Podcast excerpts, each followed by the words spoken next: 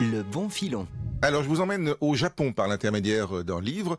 Euh, ce livre est celui d'une correspondante euh, d'abord de l'agence France Presse pendant pas mal d'années et d'autres médias français aujourd'hui. C'est Karine Nishimura. Oui, elle a un nom japonais parce que euh, son mari est japonais, n'est-ce pas Karine?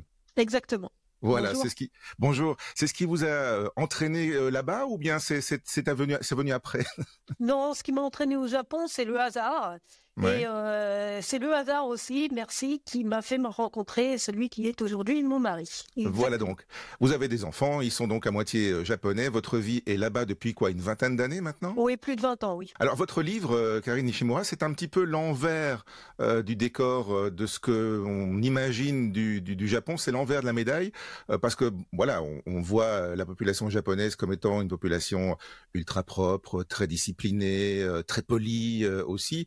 Et, là, vous grattez un peu le décor. On va derrière dans une affaire euh, judiciaire qui est un roman, mais qui est quand même inspiré de faits réels. Hein. Toute cette affaire est entourée de fonds véridiques, mais cette affaire en elle-même est inventée parce qu'elle émane de plusieurs affaires euh, que j'ai eu à connaître, dont j'ai entendu parler ou que j'ai vécu, de choses que j'ai vécues. Tout ça est concentré en un roman et sur une, une seule et même personne qui a donc une charge mentale très lourde, euh, qui est Midori Yamada, donc le principal personnage du, du, du, roman, et puis une autre, une autre personne du roman qui est la narratrice, qui elle est ouais. une journaliste.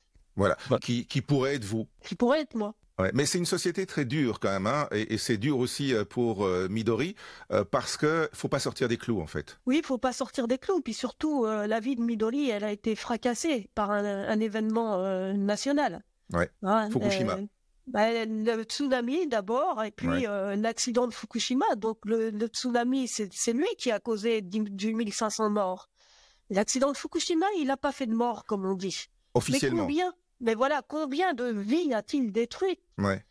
euh, C'est là qu'est toute la nuance, toute la différence. C'est-à-dire toutes les personnes qui ont euh, qui ont fui, euh, elles ont fui vivantes, oui, vivantes, mais dans quel état? Dans quel état psychologique? Dans quel état de traumatisme? Dans quel état relationnel? Tout cela, en fait. on fait comme si ça n'existait pas et moi je me suis attardée sur les conséquences po possibles de, de cet accident nucléaire envers les personnes qui ont dû fuir, qui ont, ont eu honte ensuite, et puis qui, dont la vie a complètement été massacrée, fracassée. Et c'est le cas de Midori. Et, et, vraiment, je lui ai mis tout, tout, tout mis dans ce personnage, toute ouais. la détresse possible, en fait. Ah, elle était enceinte, le père de l'enfant a pas voulu le reconnaître, a pas voulu la suivre, donc elle se retrouve euh, fille-mère, euh, elle se retrouve abandonnée de tout parce que parce qu'elle doit se débrouiller et que euh, c'est quasiment impossible, quoi. C'est impossible. Et puis, euh, elle est embringuée dans une spirale négative, ouais. euh, avec euh, les filets de, sauve de, sauvetage qui lui parviennent sont en fait des pièges, plus que des filets de sauvetage, parce que ben, c'est pas les pouvoirs publics qui lui tendent un filet, ce sont des rabatteurs dans des quartiers chauds c'est ce genre d'histoire et, euh, et, et, ça existe malheureusement. Et donc euh, Midori se trouve embringuée dans un destin qu'elle ne, qu'elle ne contrôle plus, elle ne contrôle plus rien de sa vie. Et pourtant, elle va être coupable. Triple infanticide. En fait, c'est toute l'interrogation de ce livre, c'est se dire est-ce qu'on peut considérer comme seulement coupables ouais. les gens qui sont peut-être avant tout victimes de la société ou des événements euh, qu'ils ont vécu. Et c'est d'un, encha d'un enchaînement de choses en fait, euh, voilà, voilà, Qui, qui à un moment donné leur, leur, leur fait perdre, perdre perdre pied et voilà, c'est en gros c'est ça ou le suicide quoi. Donc euh... voilà, est-ce que juger euh, en cour d'assises, est-ce que c'est juger euh, quelqu'un pour ce qu'il a commis simplement, ou est-ce qu'on doit s'attarder aussi sur les raisons pour lesquelles cet acte terrible a été commis, dans quel cadre il a été commis? C'est toute et, la question. Et là, votre travail de journaliste revient aussi euh, fort à l'avant-plan, la, évidemment, dans, dans, dans, ce roman, euh, Karine Nishimura, parce que vous dépeignez aussi la, la justice japonaise, euh, qu'on a souvent décrit comme étant une justice un peu expéditive, d'où euh, on ne ressort quasiment jamais innocent. Mais vous l'expliquez aussi, vous nuancez un peu ce propos-là. Je nuance cela et je montre aussi un aspect inhumain de la justice. Ce que je nuance, c'est le fait qu'effectivement, on dit toujours tous les tous, tous les, les personnes euh, euh, arrêtées au Japon sont condamnées. Il n'y a plus de, de, de, de, voie de sortie possible. Or, c'est faux parce qu'en fait, le tri est fait avant d'aller au tribunal. C'est-à-dire que ce sont les procureurs qui ne n'inculpent, ne renvoient devant une cour euh, que les personnes dont ils sont convaincus qu'ils sont coupables. En ils prennent pas de risque de rater leur coup. Voilà, c'est une question d'orgueil. Ouais. C'est une question d'orgueil. Et, et, en fait, donc, euh, les deux tiers des, euh, des, des personnes qui sont placées en garde à vue ne vont pas devant un tribunal. Le tiers restant y va, et c'est ce tiers restant qui effectivement est dans la plupart des cas euh, jugé euh, euh, coupable. en revanche, c'est, c'est, il est exact que ça n'a pas empêché des erreurs judiciaires dans le passé. Mmh. Et que ça n'empêche pas le fait que les, les, le comportement des, des, des, des, juges dans les tribunaux, moi, continue de me sidérer. C'est-à-dire que je les trouve pas humains. Je les trouve pas à l'écoute ni à l'écoute des témoins, ni à l'écoute des, des, accusés, ni à l'écoute des avocats. Je les trouve tellement ternes. Peut-être ça, ça, je pense que ça fait partie du théâtre judiciaire japonais, mais je suis étrangère, je ne peux pas me défaire de mon regard d'étrangère ouais.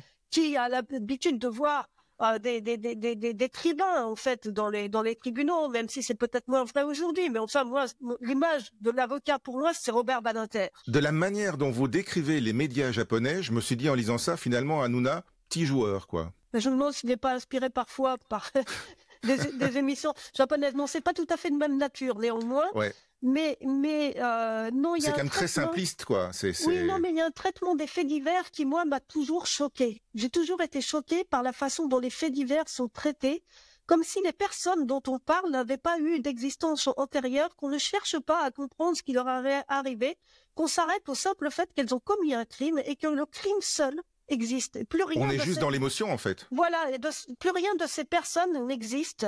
Ouais. Et moi, ce qui me, ce qui, ce qui m'a préoccupé en fait dans dans dans dans, dans l'affaire Midori, qui encore une fois est une fiction, hein, Ouais, ouais. mais c'est d'essayer de montrer que une journaliste peut aborder la chose différemment. Elle peut l'aborder en se disant, eh bien cette fois, je vais pas écrire d'article. Je vais faire le contraire. Je vais comprendre.